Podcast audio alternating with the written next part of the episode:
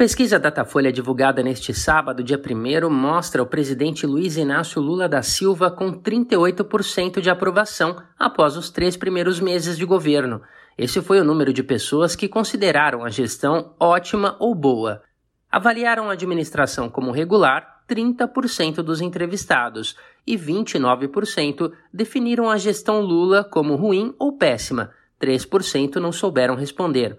O índice de aprovação é melhor do que o do antecessor Jair Bolsonaro, que tinha 32% de ótimo ou bom nesse momento do mandato em 2019. É também similar ao de outros presidentes em primeiro mandato, como Fernando Henrique Cardoso, que teve 39% em 1995, Fernando Collor, 36% em 1990 e Itamar Franco, 34% em 1992. A comparação, no entanto, é imprecisa porque Lula está, na verdade, pela terceira vez no comando do país, um fato inédito na história. Ainda segundo a pesquisa, 51% dos entrevistados avaliam que o petista fez menos do que poderia nesse período de 90 dias, enquanto 18% acreditam que ele fez mais e 25% que entregou o esperado. Quando perguntados sobre as expectativas para o futuro, 50% disseram acreditar que Lula fará um governo ótimo ou bom, 27% esperam um governo regular e 21% ruim ou péssimo. O Instituto entrevistou 2.200 eleitores entre os dias 29 e 30 de março em 126 cidades. A margem de erro é de dois pontos para mais ou para menos.